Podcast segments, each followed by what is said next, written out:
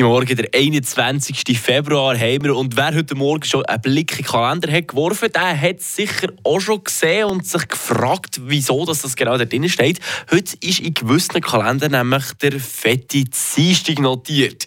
Der ist aber nicht etwa da für den fehlenden Tag im schlanken Monat Februar wieder gut zu machen. Der hat genau gleich wie alle anderen Tage auch 24 Stunden. Der Name der kommt von neuem ganz anders.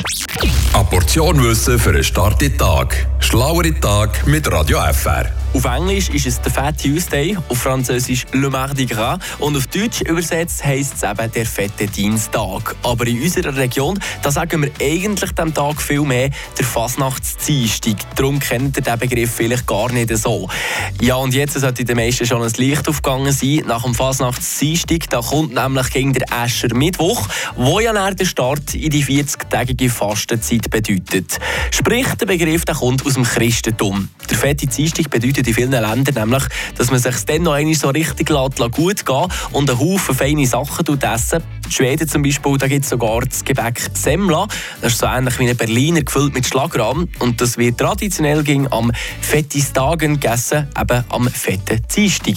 Frische Tag, der Radio FR Morgen.